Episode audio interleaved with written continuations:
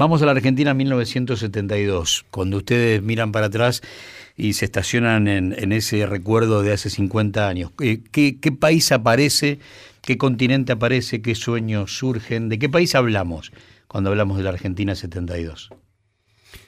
Hablamos de un país con un presidente de facto que quiere tener una salida elegante, que chusea a Perón desafiándolo y demás, metidos en una realidad latinoamericana complicada eh, a, nivel de lo que podía ser institucional, pero también con ciertas con ciertos eh, movimientos que hacían pensar que un cambio también en Argentina era posible.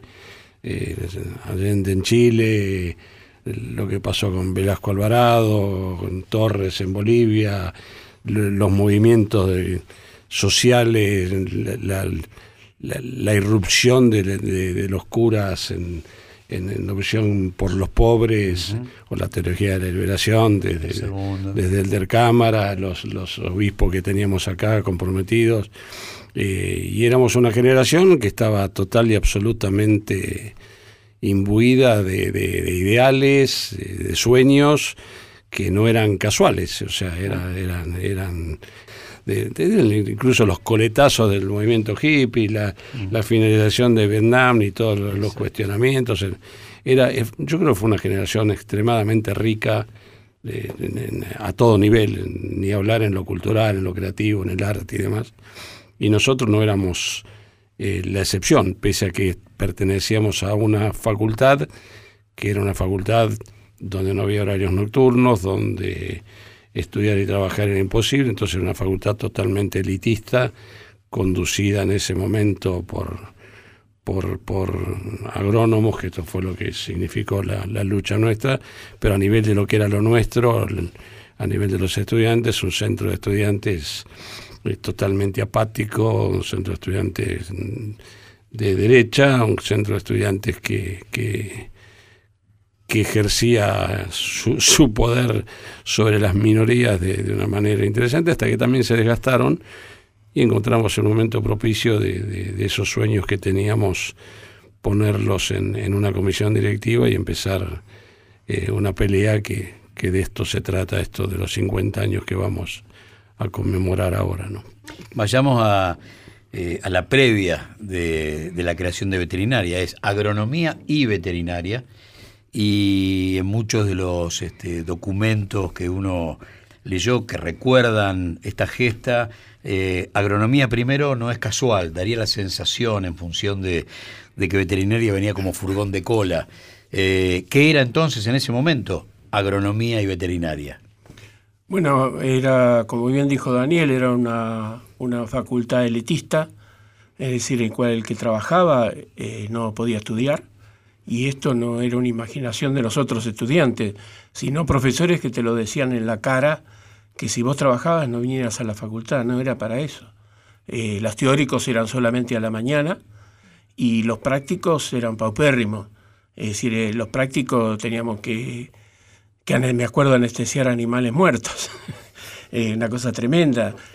nos peleábamos por, qué sé yo, anatomía, nos peleábamos por tener un, poder hacer una disección para ver un músculo, no había material suficiente. Es decir, estábamos totalmente relegados y aparte de eso era una carrera en ese momento de que no, no orientaba a lo que el país necesitaba y lo que sigue necesitando, que era el trabajo de lo que hoy llamamos soberanía alimentaria. En eso fuimos pioneros porque una de las frases que nosotros teníamos de lucha era el veterinario que el país necesita. Y eso fue fundamental para unirnos. En ese momento los estudiantes, sin conocernos tanto, nos fuimos uniendo uno con otro y nos terminamos haciendo amigos en esa lucha en común. Y eso fue fantástico, realmente fantástico. Eh, esa facultad de que la pudimos eh, dar vuelta, realmente dar vuelta, con, los compañeros en huelga de hambre, con los compañeros en lucha constante, eh, perseguidos también. O sea, no fue tan fácil como uno cuenta ahora. Eh, teníamos muchos cuestionamientos, eh, había grupos que lo que querían era estudiar y nada más, pero después fueron convenciéndose, convenciéndose de a poco con la huelga de hambre, con el acercamiento, como dijo Daniel, de, Mercedes Sosa, por ejemplo, Spinetta, bueno, hay un, montón de gente que se fue acercando eh, y que pudimos eh, llevar adelante esa lucha, porque aparte de los compañeros en huelga, eh, había movilizaciones constantes. fue una tras de otra esas movilizaciones y eso hizo tomar conciencia. Y fue una juventud Todas las juventudes son buenas, siempre tienen aspiraciones, pero una juventud revolucionaria.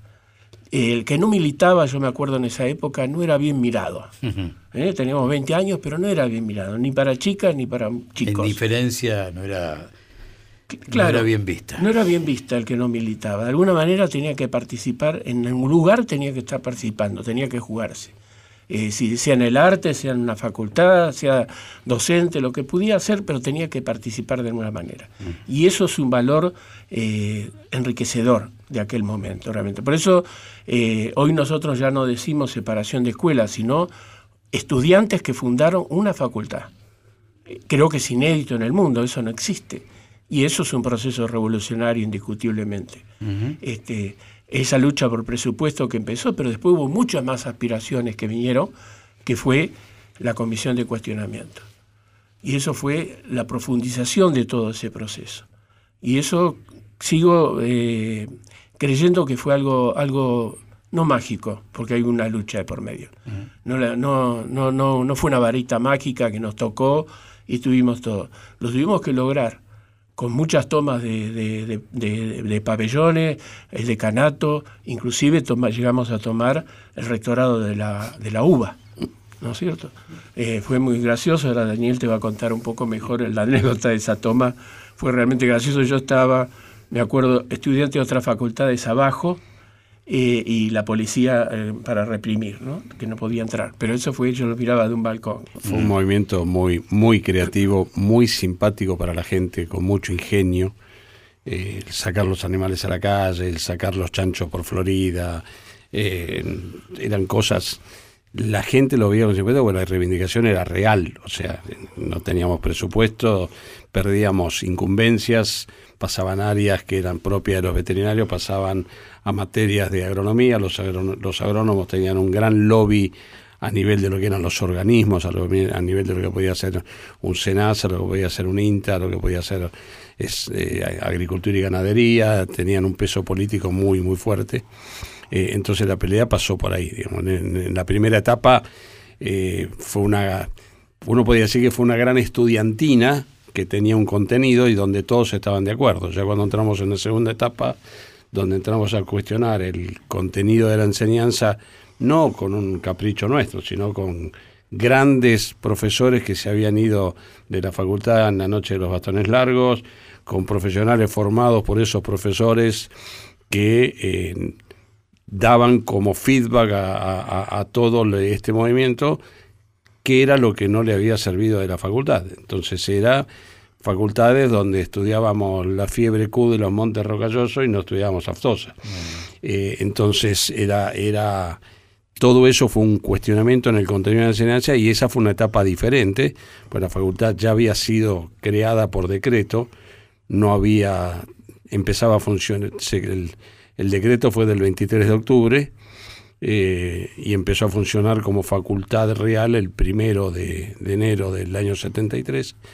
Pero ya cuando entramos en esta etapa de cuestionar cátedra, de pedir renuncia a profesores, de sostener una huelga que debe haber sido probablemente una de las huelgas más largas en la historia de la Universidad Argentina, si no fue la más larga, pues fueron prácticamente seis meses de huelga, eh, hasta la llegada del decano eh, del gobierno democrático dos días después de la asunción de Cámpora, eh, esa fue una lucha distinta, porque ahí ya no estábamos todos juntos, ahí ya había intereses, ahí había cuestionamientos, ahí había descubrir a partir de las tomas documentos donde se condicionaba terminación de pabellones a la aprobación de planes de estudios que no eran los que el país necesitaba, que creaba técnicos que eran eh, ávidos de ser chupado por, por, por, por, por el mundo desarrollado, bueno, todo este tipo de cosas que, que, fue, fue mover el mover el avispero de una manera muy fuerte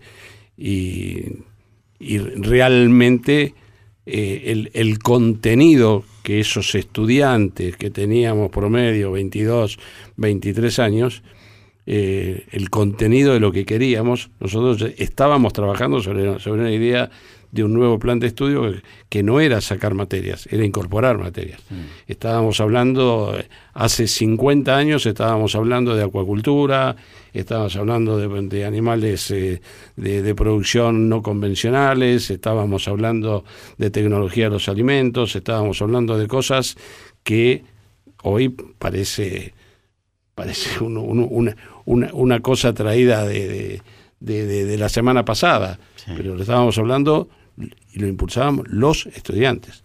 Eh, hemos tenido cátedras con glorias de la profesión armadas, hemos tenido eh, apoyo a, productores en, nuestro trabajo, pequeños productores, hemos armado una farmacia que daba medicamentos eh, gratuitamente y atención gratuita a los pacientes de la clínica de pequeños animales que era la gente que recurría a la facultad porque tenía menos medios económicos. Hemos tenido un tambo modelo con una ordeñadora donada por la empresa líder de, ese momento en esto. Hemos producido cerdos, competido con, los cerdos en, exposiciones. Eh, bueno, eh, ha sido muy rico, o sea, muy rico en contenido. Eh, hemos, hemos sido muy, muy combativos eh, pero también de una manera diferente de lo que por ahí ocurría en otras facultades, por eso teníamos tanto apoyo de, la comunidad. El apoyo de la comunidad era total, era total, eh, porque diría que la, la violencia más grande que ejercíamos la estábamos ejerciendo contra nosotros mismos al tener, yo fui parte integrante de esa huelga de hambre, al tener un conjunto de compañeros y, dos docentes eh, pasando hambre. Eh, o sea, la, violencia era contra nuestro propio físico. Eh, y tuvimos por eso el apoyo de todo el mundo, que esto le significó un dolor de cabeza muy grande al, gobierno de facto, gobierno que tenía a su ministro de Educación y a su rector, eh, Malek y Cuartino, que estaban inamovibles desde Onganía y que cayeron en la volteada le costó la cabeza a los dos porque no pudieron parar esto, no lo pudieron parar porque era mucho el ingenio, mucho el ingenio. Eh, realmente lo de la toma de rectorado que, que mencionaba Pedro fue una cosa muy, muy, muy simpática. Eh, fuimos a exigir ya final de, de los estaba en discusión terrenos que, que entraban, eso ya fue con posterioridad a la firma del decreto. Eh, fuimos a, cuestionar que había partes en litigio que no se terminaban de firmar. El nuevo rector que reemplazó a Cortino, el doctor Durrié, estaba, el día de esa toma, estaba reunido con una visita de cortesía de la mujer y la hija del eh, decano, del rector de la Universidad de Chile, gobernada en ese momento todavía por, por Salvador Allende.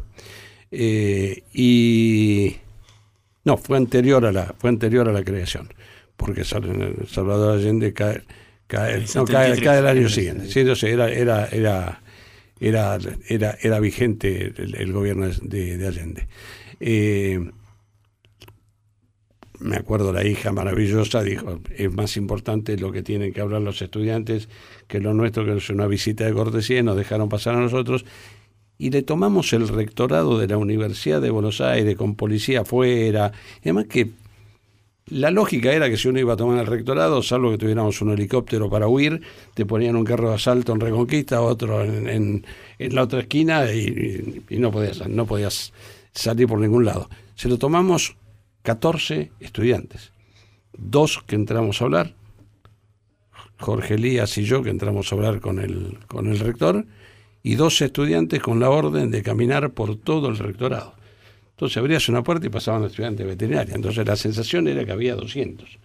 Eh, cuando dijeron, bueno, ya firmamos, váyanse, cuando vieron que éramos 14 se querían morir. Porque creo que entre todos los empleados de, que estaban en el rectorado nos sacaban a patadas. Pero de esas, de esas cosas hemos hecho muchas eh, con, mucho ingenio, pero con mucho, con mucho contenido de lo que queríamos. Era muy rico en reivindicaciones, muy rico en, contenido técnico eh, y muy rico en lo que era defender los intereses de una profesión al servicio de, de, los, de, las necesidades de, del país en cualquiera de las áreas.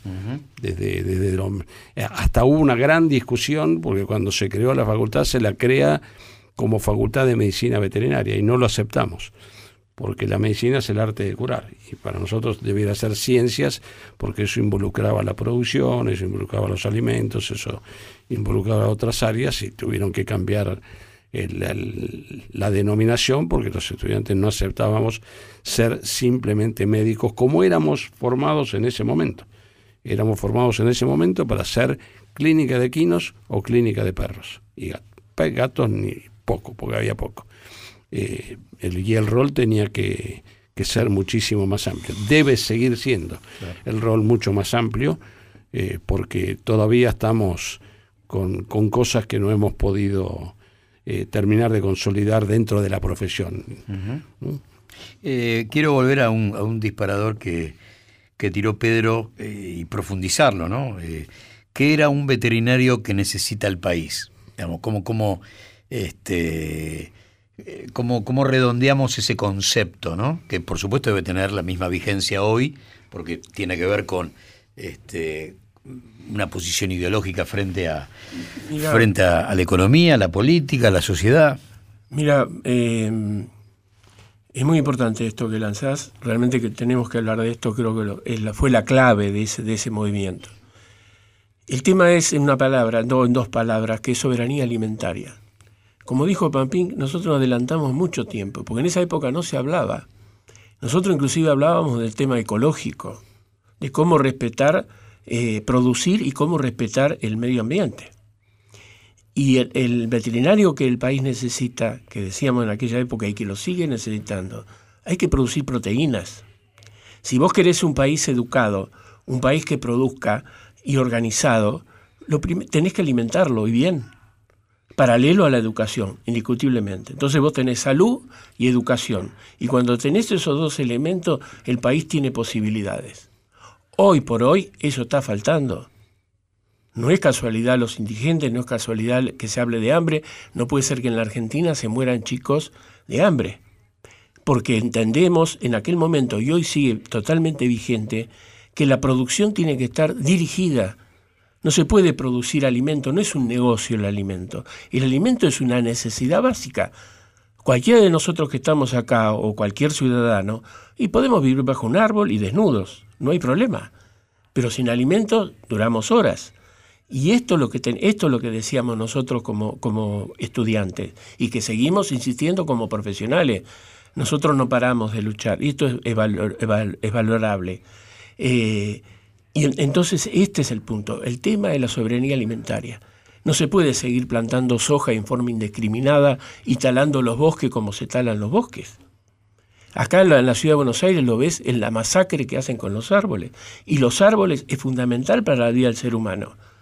Los árboles, si nosotros vivirían perfecto, nosotros sin los árboles, creo que no duramos una semana según algunos estudios. ¿eh? Por todas las consecuencias que puede traer. Los talan, los destruyen. Y a nivel campo, ni hablemos lo que están haciendo. No se puede dejar producir ni leche, ni se puede dejar de producir carnes. Eso es fundamental, eso es soberanía alimentaria. Para eso es necesario, aunque la palabra produzca cierto escosor en ciertos sectores, hay que hacer una reforma agraria fundamental, pero no demencial, fundamental para que se pueda producir alimentos en forma económica y saludables. Hoy se está produciendo mal por los costos. ¿Por qué? Porque es un negocio. Yo especulo y, y, amontono o tiro leche o tiro carne o tiro las papas para mantener un precio. Y no, no, no solamente se está produciendo mal desde el punto de vista de, la cantidad que se produce, sino que estamos envenenando eh, la sangre de la gente con glifosato. Eh, el glifosato se ha llegado a encontrar hasta en los hielos antárticos. Es el país con mayor nivel de uso de glifosato, duplica la de cualquier otro país y estamos envenenándonos. O sea, de los cuatro que estamos acá, si hacemos un análisis, hay un laboratorio que se especializa en, detección de pesticidas, de, de, venenos, de, metales pesados. Creo que de los cuatro, tres con seguridad tenemos glifosato en sangre. Eh, entonces, estas también son cosas sobre las cuales uno tiene que, que, alertar. Se produce poco, se produce mal, se produce bajo un esquema de grandes, grandes productores, no se estimula el desarrollo de las economías regionales, no se desarrolla las pequeñas economías, tenemos cantidades increíbles de terreno que podrían ser perfectamente volcados a, la producción popular con mercados de comercialización eh, zonales que puedan capitalizar eso. Yo me pongo a pensar cada vez que me toca que sé que hay algún accidente en, en Panamericana que me tengo que venir por adentro de Campo de Mayo, digo, ¿cuántas toneladas podríamos llegar a sacar de cosas poniendo a producir todos esos terrenos y poniendo como correspondería a... no estoy, eh, no estoy haciendo una, una, manifestación que tenga que ver en contra de, de, las Fuerzas Armadas. Las Fuerzas Armadas tienen una razón de ser, tienen que tener una hipótesis de conflicto y tienen que estar en la frontera si tiene que ver con una hipótesis de conflicto. Las Fuerzas Armadas alrededor de la ciudad de Buenos Aires han sido históricamente para dar golpes de Estado. Eh, entonces, esto, eh, si nos pusiéramos a producir todo Campo de Mayo, yo no sé cuántos, eh, cuánta leche podríamos producir, cuántos cerdos, cuántos pollos y cuántas toneladas de verdura podríamos producir de manera sana, que es lo que no se hace hoy cuando esto cae en manos de los grandes monopolios, de los eh, sobre todo de los agroexportadores, que son los que se quedan con, con todo este con todo este negocio. También quería profundizar en eh, cómo fue ese, ese apoyo de, de, hombres y mujeres de la cultura, hablaban de Mercedes Sosa, del Flaco, cómo, en qué momento se produce y qué es lo que sucede con, con, con, tipos que tienen tanto, una palabra tan fuerte hacia afuera, que generan tanto eco. Eso fue en la huelga de hambre. La huelga de hambre despertó simpatías. Los que la hicimos pasamos cuatro o cinco días muy duros. Después ya es, es como las balas, duelen las primeras, las últimas, ya ni te das cuenta, ¿no? Eh, los primeros días fueron muy duros. Eh, y claro, empezaron a tratar de animarnos, desde visitas de vecinos hasta, bueno, permanentemente teníamos los medios, los compañeros apoyándonos afuera, fogones, guitarreadas, todo eso. Pero esto se fue enterando gente y un día nos aparece la negra Sosa, que recuerdo con inmenso cariño, el otro día se lo conté a la gente, estuve en el museo de, de, la negra en, en, Tucumán y les conté a la gente que maneja el museo y, y, les mandamos un relato eh, para, para que lo tengan como, como, como una referencia más de, las cosas que la negra hizo. Se nos aparece un día y se, puso a cantar sentada, me acuerdo, entre, entre el gordo Chiesa y yo. un recuerdo imborrable tener a la negra cantándote al lado tuyo. De golpe y borrazo aparece Nacha Guevara con Favero también apoyarnos. Eh, y aparece Almendra, que se había disuelto, que se junta para venir a cantarnos a nosotros. Digamos que no había una cosa casual, el flaco era vecino, porque estaba bastante cerca, y Edelmiro Molinari había sido compañero nuestro en primer año. O sea, Edelmiro estaba en la misma comisión que yo en, en histología, entonces todo eso ayudó para, para, para que se juntaran.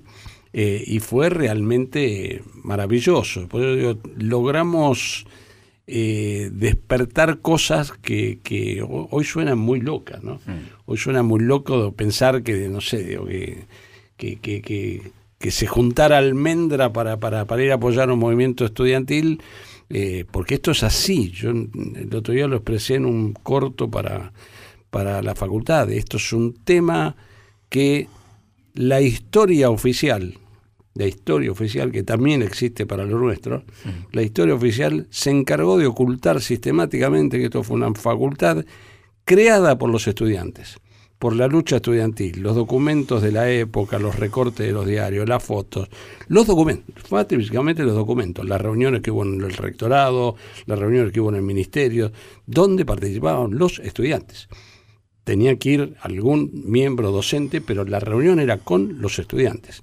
Este, entonces, se negó durante 50 años, hay gente que se quiere eh, apropiar de la creación de la facultad pensando que esto tuvo que ver con la profesión. Sí, la profesión siempre quiso tener una facultad propia. Creo que desde, desde muchísimos años eh, atrás al año 72. Eh, pero lo conseguimos los estudiantes. Y eso se ocultó sistemáticamente porque obviamente no es buen negocio empoderar a los, estudiantes. Que los estudiantes sientan eh, que pueden crear una facultad y de cuántas más cosas podrían ser capaces. Eh, entonces, esto se ocultó sistemáticamente porque no era negocio empoderar a los estudiantes. Estudiantes que, la verdad, yo hoy me toca ir a la facultad y demás y me gustaría eh, que tuvieran un poquitito de la mística de aquellos años, porque hemos pasado por años, años donde, me acuerdo que una vez me invitaron a dar una charla a, estudiantes, eh, organizada por el centro de estudiantes, y dije, mira, no sé si es negocio que venga a hablar, porque nosotros teníamos ideales, y ustedes tienen carrera política, sueldos, y nosotros teníamos ideales. Eh, eran solamente ideales. En lo particular, mientras fui presidente del centro de estudiantes, eh, di una sola materia para mantener la regularidad porque no quería que, se pensara que como presidente del centro estudiantil, con el peso que tenía el movimiento estudiantil, estaba aprobando materias. Después la tuve que dar con los que volvieron. ¿no? Los tuve que dar con la contra. y he pasado, he pasado, he sudado la gota gorda, ¿no? Eh, pero eh, era, era, eran, eran eh, una reivindicación eh, con un contenido de, idealismo que para algunos eh, hoy no lo, no lo entienden. y si no se recupera eso, creo que estamos empezando a, a, morir. Nosotros somos unos viejos jóvenes, porque seguimos manteniendo las ideas obviamente las ideas se ajustan, se acomodan a las realidades, las realidades cambian, pero seguimos levantando las mismas banderas que levantábamos hace, hace 50 años y nos da gusto encontrarnos, nos da gusto reconocernos en el otro. Eh, y ese idealismo eh, yo creo que está faltando, eh, y está faltando contenido. de, la reivindicación se, se agota solamente en el discurso. Tenemos demasiados redactores de realidades y tenemos pocos ejecutores de cambios. Eh, y eso nosotros lo teníamos con 22 años. Eh, y, queremos seguir cambiando cosas. a veces no nos escuchan porque tenemos propuestas y, no han sido escuchadas como corresponden. y siempre nos pusimos al servicio de la facultad porque no es casual que de esa generación haya salido gente muy brillante en la profesión, gente que se destacó en lo profesional, que son líderes en, cada uno en la disciplina que abarcó. Eh, y mucha de esa gente, yo durante muchos años he ido a dar clase en forma gratuita a la facultad, porque mi manera de, devolver lo que, lo que la facultad me, permitió. Eh, y, creo que, se debiera pensar un poquitito más en, en llenar de contenido la, militancia estudiantil. Eh, nos, gustaría mucho que los chicos de la facultad se sumen a este encuentro que vamos a hacer el, día 25 de octubre eh, a las 10 de la mañana, según parece, eh, para que por lo menos, aunque sea por ósmosis, reciban un poquitito de lo, de lo que hicimos en aquella época. Teníamos un eh, nosotros creamos una agrupación para, para ganar ese centro de estudiantes cuando estaban esas facciones que no dejaban nada al, grueso de los estudiantes, que se llamó MIBE, Movimiento de Integración de Veterinaria, creado en una, en una noche de verano. Eh, y el MIBE éramos una, éramos, para hablar de la época, éramos una multipartidaria, porque había peronistas, había radicales, había gente de izquierda, había demócratas demócrata cristianos todavía existían, había, gente del Partido Intransigente, era, era, era, era no queríamos eh, ponerle el, el, rótulo puntual de alguna de las agrupaciones que estaban expresadas a nivel nacional, porque entendíamos que teníamos que avanzar con el conjunto. Y lo logramos, fue exitoso en ese sentido. Obviamente que en las reivindicaciones pesadas uno coincidía con ciertas agrupaciones y no coincidía con otras, eso está claro. Pero el MIBE tenía una... El eslogan del MIBE era, si quieres la paz, trabaja por la justicia que era una frase de la encíclica Popular no Progreso de, de Paulo VI, eh, ah. que creo que como nunca tiene una vigencia fenomenal. Así como tiene vigencia nuestras reivindicaciones de aquella época, como nunca hablar hoy de justicia, eh, creo que, bueno, huelgan las palabras. Sí, posiblemente, y siento que nunca nos vamos del tema cuando hablamos de de la postal de época. Eh, ustedes conforman esas dos generaciones por ahí de posguerra y el mundo habla de no habrá paz sin justicia. ¿no? La palabra paz implica la salida de la Segunda Guerra Mundial y de ahí en adelante, bueno, la discusión del estado de bienestar, qué sé yo. Pero nada es casual. La facultad creada por ustedes no tiene cuatro años cuando llega el golpe. Exacto. ¿Cómo se vive a partir de ese momento la, la, historia ahí adentro? Bueno, recordemos un poco que en realidad eh, las muertes y los desaparecidos empiezan antes de esa dictadura con la AAA. Eh, Arranquemos por ahí entonces. Empecemos por ahí. Eh, eso va a producir en nosotros, por ejemplo, en mi caso, cuando juré para recibirme, nos encerraron en una habitación que era la mitad de esto era un 3x3, y no permitieron que vinieran las familias, ni permitieron que vinieran amigos, que, es, tradición, ¿no? que uno vaya cuando se recibe, eh, a hacer el juramento. Eso ya había empezado. Eh, nos, nos dejaban en las cátedras, a veces queríamos opinar eh, de algún tema y nos silenciaban. Había compañeros que nos decían que nos teníamos que callar la boca. Y eso fue lo que yo hace un rato dije, o sea, tuvo dos, etapas este proceso. Una fue la, fundación de la facultad y otra fue las comisiones de cuestionamiento, donde bien dijo Daniel, se incorporaron grandes, grandes docentes, grandes docentes. Una asamblea que duró hasta las 3 de la mañana en la cual se discutió si era importante un programa de estudios o buenos docentes. Se concluyó que eran los buenos docentes Vos podés tener un mal, programa de estudio, pero los buenos docentes lo enriquecen. Es como una obra de teatro. Los buenos actores la hacen bien. Eh, y en, eh, eso fue uno de los temas que se llevó adelante. Cuando viene todo ese proceso de la dictadura, bueno, nosotros vamos a tener compañeras y compañeros que son 25 desaparecidos, ¿eh? muy cercanos. todos seguimos de una manera militando, ¿no? jugándonos la vida, esos compañeros perdieron la vida. Seguimos insistiendo. Eh, nos reuníamos como podíamos en todo ese proceso, porque prácticamente recién estábamos recibidos cuando empieza el proceso de, esa dictadura infernal, que va a llevar al atraso al país, que hoy creo que seguimos pagando esa dictadura todavía. Porque no, los 30.000 desaparecidos es, es, un hecho muy grave. Eh, y hoy sigue ese síndrome nosotros, eh, fíjate que de todo ese proceso, nosotros salíamos, creo, en las radios y en la televisión todos los días. Yo me acuerdo yo paseando una vaca por San Martín, cerraba el noticioso de Telefe todos los días con mi foto con la vaca. Cuando estamos creando un video ahora, y con ese video que estamos creando, buscamos documentación de la época. No quedó nada. La dictadura borró todo para que no haya memoria, como decía Pampina hace un ratito. Eh, borró todo, no, no nos quedó absolutamente nada. Estamos reconstruyendo con los testimonios y con fotos y, recortes y afiches que algunos compañeras y compañeros eh, guardaron. Nosotros como generación realmente sufrimos mucho durante la dictadura, muchísimo. Muchísimo porque eh, al ser militantes sabíamos lo que estaba pasando. La gente lo ignoraba. Yo me acuerdo que fui a vivir a, Santa Fe y Salguero y me acuerdo que la gente entusiasmada con la dictadura. Me acuerdo que eh, íbamos a la guerra con Chile. terrible.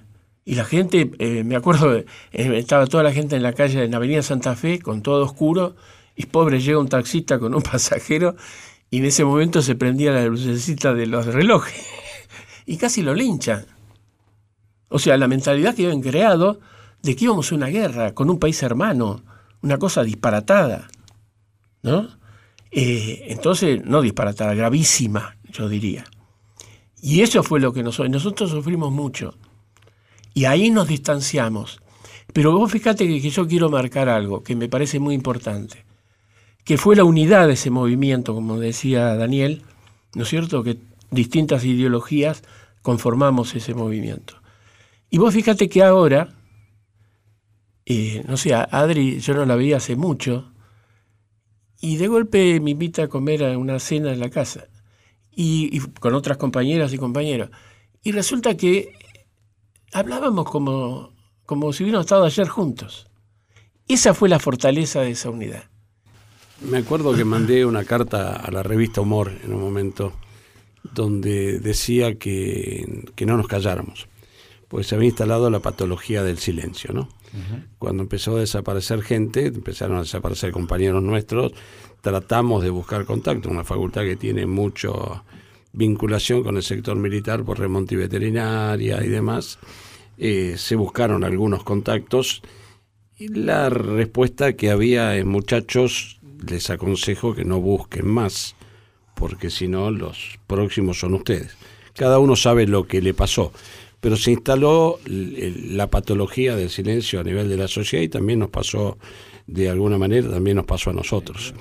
Uno tenía su grupito, pequeños grupitos que seguíamos manteniendo reuniones, nos juntábamos los sábados con las familias y seguíamos, seguíamos hablando de las mismas cosas, pero ya con un cuidado mucho más grande. Eh, y eso fue muy dañino, porque se frenó el conocimiento de lo que recién se conoció acabadamente. Había algunos que no querían ver, pero había algunos que genuinamente no veían. Eh, y si hubiéramos hablado más, no solamente hubiéramos preservado la vida de muchos porque se sabrían en qué andaban, en vez de decir en algo andarían, eh, entonces yo tenía la necesidad de que todo el mundo supiera en qué andaba, porque creo que era mi pasaporte a la vida y por eso seguimos, seguimos de alguna manera hablando, pero eh, como decía Pedro, nosotros la empezamos a pagar con Ivanisevich y Otalagano. Esto después se profundizó con, con el proceso, realmente incluso yo de los, de los compañeros de, de, la facultad de desaparecido, algunos de ellos ni siquiera llegué a conocerlo porque yo ya me había, ya me había recibido, pero los primeros eh, desaparecidos que tuvo que ver con lo nuestro tuvo que ver con, con la etapa de Iván Isevillo Talagano, López Rega and Company, ¿no? Eh, y, y, fue, fue duro, fue duro pasar de, de tocar el cielo con las manos a callarte el día que te pusieron una faja de clausura en el centro de estudiantes, de donde sacamos todas las cosas que había dentro, porque era un centro económicamente muy fuerte. Habíamos creado por, por influjo de, de un gran organizador, el doctor Diego Gómez, habíamos creado una cooperativa veterinaria, por lo cual los estudiantes accedían a guardapolvos, instrumental, libros, prácticamente al costo. Eh, una cosa eh, inédita. Hoy, si esto existiera, sería mucho más fácil para, para algunos comprar un libro en vez de tener que recurrir a, al apunte, a la biblioteca, a la fotocopia y demás. Y eso lo hicimos los estudiantes. Eh, y había mucha cosa dentro, habíamos modernizado, habíamos incorporado fotocopiadora, era el mimeógrafo, corrigiendo los stencils cuando te equivocabas, y la comisión de apunte, haciendo apunte, apunte. después ya teníamos fotocopiadora, teníamos un centro de estudiantes con una gran cantidad de material, sacamos todo, sacamos todo, nos llevamos a nuestras mascotas, nos llevamos a, a Cepa, la perra que llegó el día 19 de septiembre del 72, cuando empezaba la huelga de hambre, entonces la adoptamos como mascota y fue, fue la mascota de todos, pero más mía que, que, de nadie, ¿no? O sea, eh, era mi almohada cuando dormíamos en el centro de estudiantes, cuando tomábamos un, una cátedra y teníamos que pasar la noche bueno, Cepa, Lucas, otra perrita y, y un chivo, que se llamaba Sócrates, que también me acompañaba a todos lados hasta que un día no pudo ingresar más a la cátedra porque se comió los parciales en, una, en los parciales de química biológica. Eh, nos llevamos, hasta preservamos a, a nuestras mascotas porque eh, venían, en el venían por todo, venían por nosotros, venían por el material, venían para robarse. En total y paralelo con lo que después ocurrió en la sociedad. Eh, secuestraron, mataron, robaron, se apropiaron, robaron propiedades. Todo esto que, que, ocurrió en chiquito, bueno, también pasó en la facultad. La facultad era un reflejo de... y sobre todo en la facultad que, insisto con esto, era...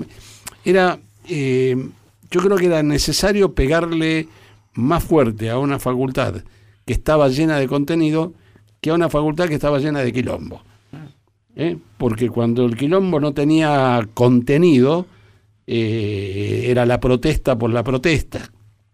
Eh, me acuerdo que se decía que tiraban a los profesores en, en, en, en derecho los medios que ya manejaban las noticias como, eh, al igual que ahora, que tiraban a los profesores por la, por la ventana.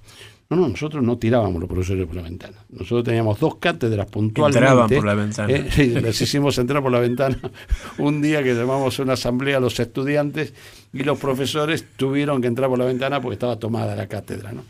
Eh, entonces tuvieron que entrar por la ventana haciendo a los empujones desde abajo para entrar por una ventana alta un tema muy simpático, pero nosotros no tirábamos por profesores por la ventana, teníamos dos cátedras que eran lo más alejadas de lo que podía ser el muchachismo, lo más alejado de lo que podía ser eh, posiciones combativas como podíamos llegar a tener, eh, que eran la cátedra de microbiología y la cátedra de obstetricia.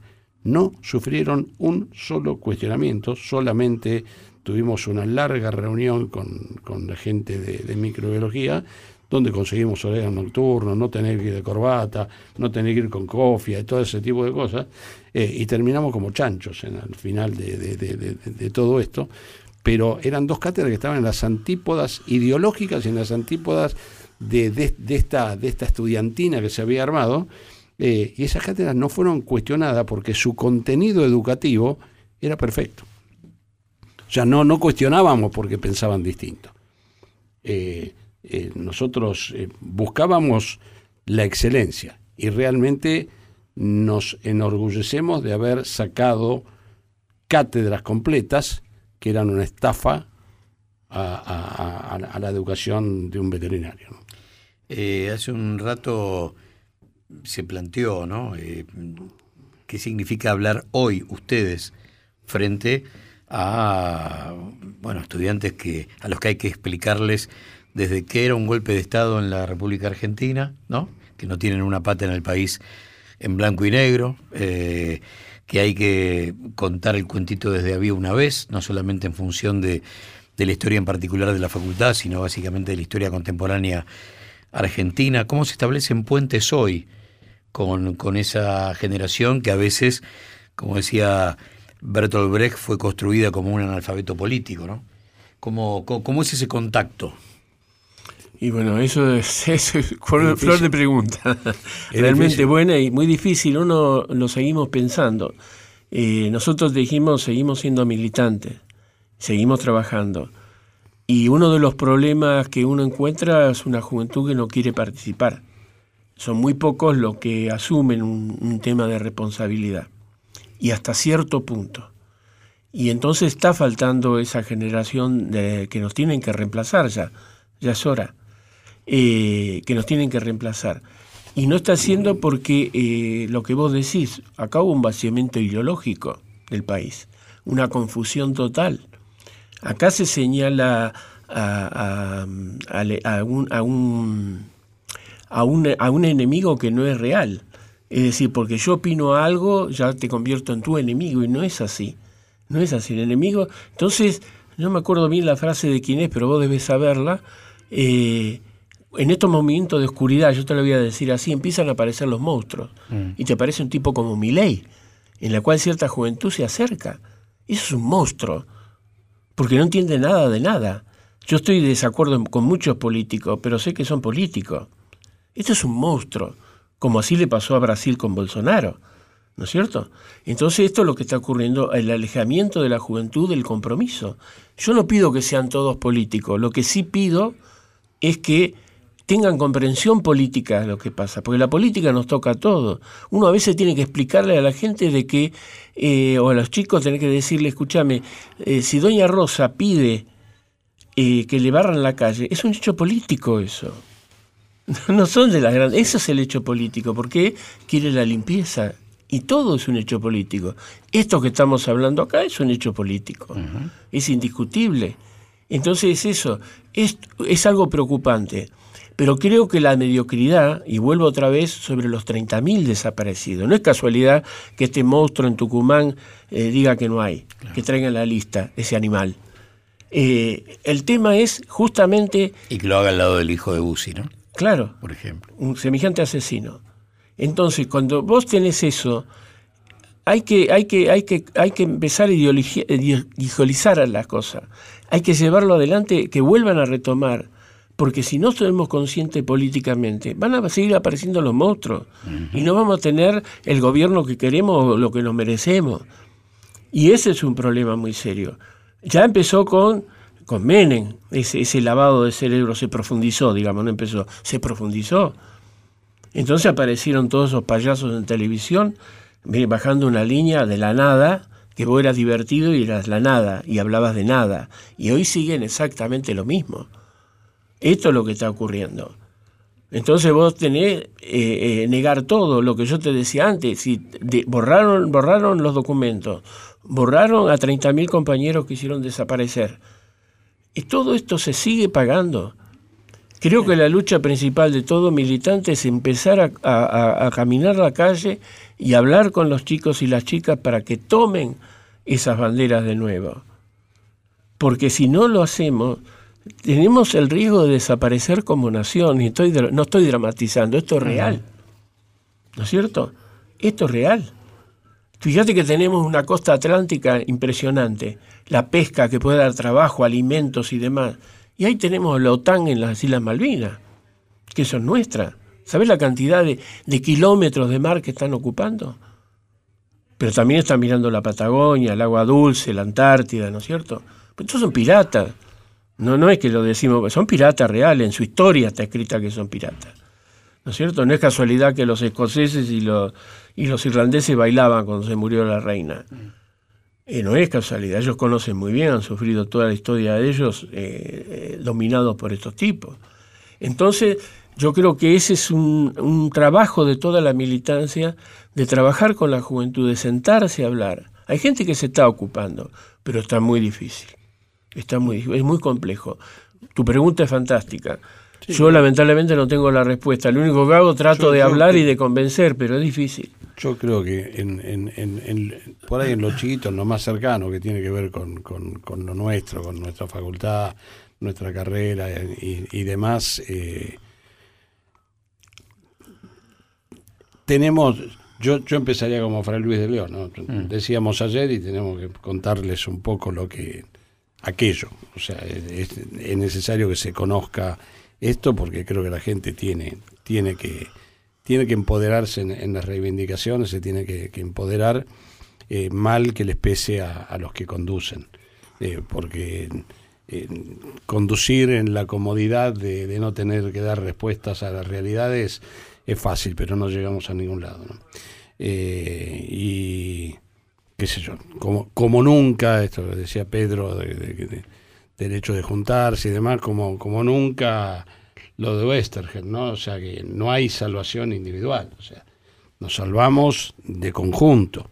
Eh, y bueno, en este salvarse de conjunto uno, uno sabe que tiene que contar con cierta gente y va a haber gente con la cual no va a poder contar. Pero pero debemos avanzar en ese sentido. O sea, en, lo nuestro estamos convencidos que hicimos algo muy fuerte, eh, muy rico, y que en parte, en cierta manera, se, fumó. O sea, se fumó por porque era no era negocio que se conociera y se fumó porque no avanza en ese sentido de esas reivindicaciones, no avanza en ese sentido las propuestas económicas, las propuestas que, hay para, para cambiar cosas del país que se pueden cambiar eh, si se hicieran muchas de las cosas de las que empujábamos en aquella época. Mm. Para finalizar, ¿qué, hay previsto para estos 50 años? Porque uno entiende que obviamente habrá eh, desde el homenaje hasta la posibilidad de tomar ese homenaje y generar desde ahí una, un, qué sé yo, multiplicar conciencia, volver a aquel 72 de alguna manera en el mensaje, eh, restablecer la pelea desde ese punto de inicio, eh, tratar de, eh, de, llevar las cosas al kilómetro cero y desde ahí ver qué, qué se puede restablecer. De hecho, lo, lo, que se peleó en ese momento está de pie y, y hay desde ahí un montón de cosas para, para edificar en adelante. Pero bueno. Sí, va, va, a haber un acto en la facultad el día 25 eh, teóricamente a las 10 de la mañana, donde convoca la, facultad y donde nosotros creo que estamos en condiciones de exigir que se convoque bajo ciertas, ciertas prerrogativas. ¿no?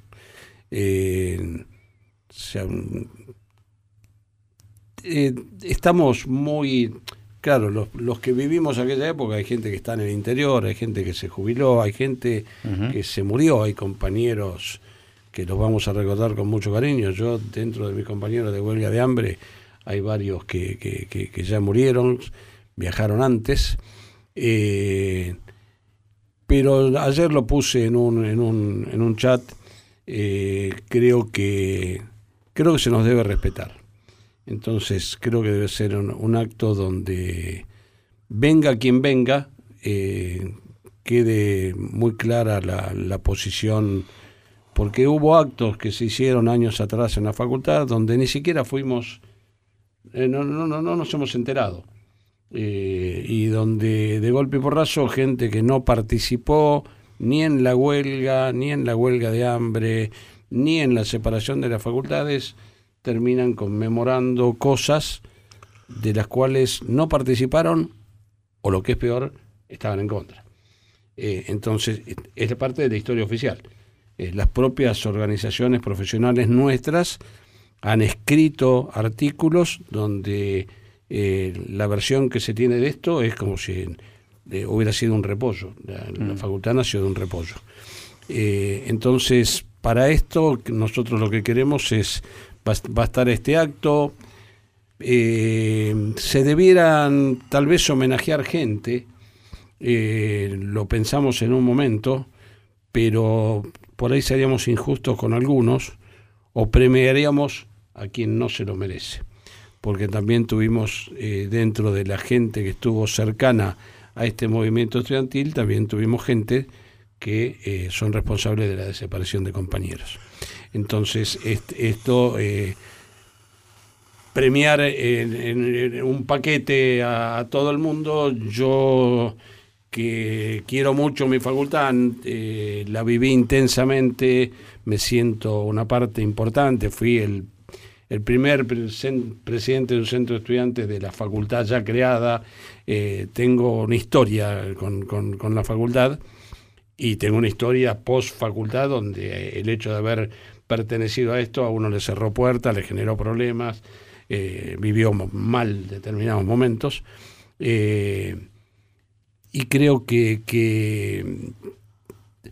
se, nos debe, se nos debe respetar eh, y nos gustaría que, yo creo que la mejor manera de, respeto es que esta historia se conozca. Y los propios estudiantes, que los vemos totalmente desmovilizados, pusimos un cartel con los desaparecidos de la facultad y éramos unos cuantos viejos eh, y muy pocos estudiantes.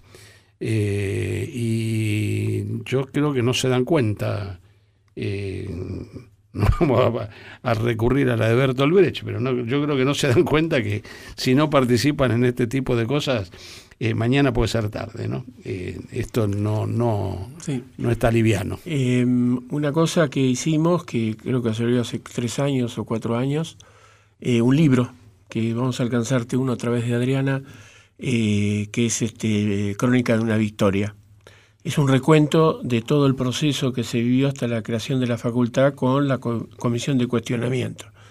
Y, puesto, como, como vos decías, puesto qué pasaba en el país, qué pasaba en el mundo, puesto en contexto. O sea, en tal estaba, pasando esto en tal lado, estaba pasando esto en tal lado, estaba pasando esto en tal lado, bueno. Y el otro, el otro, ya que te dije antes, estamos, hemos terminado con los testimonios y, y ah, bueno, ahora hay que hacer la compaginación y agregar el relato y el, este, la música. ¿no? Que hay una promesa de la nieta de, de, la Fundación Mercedes Sosa para dar la música de, de este video. Esos son los documentos más de los actos que ha hablado Daniel ya que, que vamos a hacer. Con un poquito solos estamos. Pero hay una cosa que también hay que rescatar y no olvidarse, los estudiantes que se reciben este año han hecho unas, unas camperas y han puesto 50. Sí. Algo es algo. Es, es, es, la primera vez que, hay, un hecho concreto. Porque, te digo, como parte de, la historia, que se haya puesto una placa con los 45 años de la facultad y que ninguno de los actores haya sido invitado, para nosotros fue un cachetazo. Hay una cosa que se... Y esto ocurrió en democracia. Esto ocurrió en democracia. Pero eh, hay gente que eh, pueden eh, cocinar cualquier plato menos tortilla. Pues no están dispuestos a romper huevos.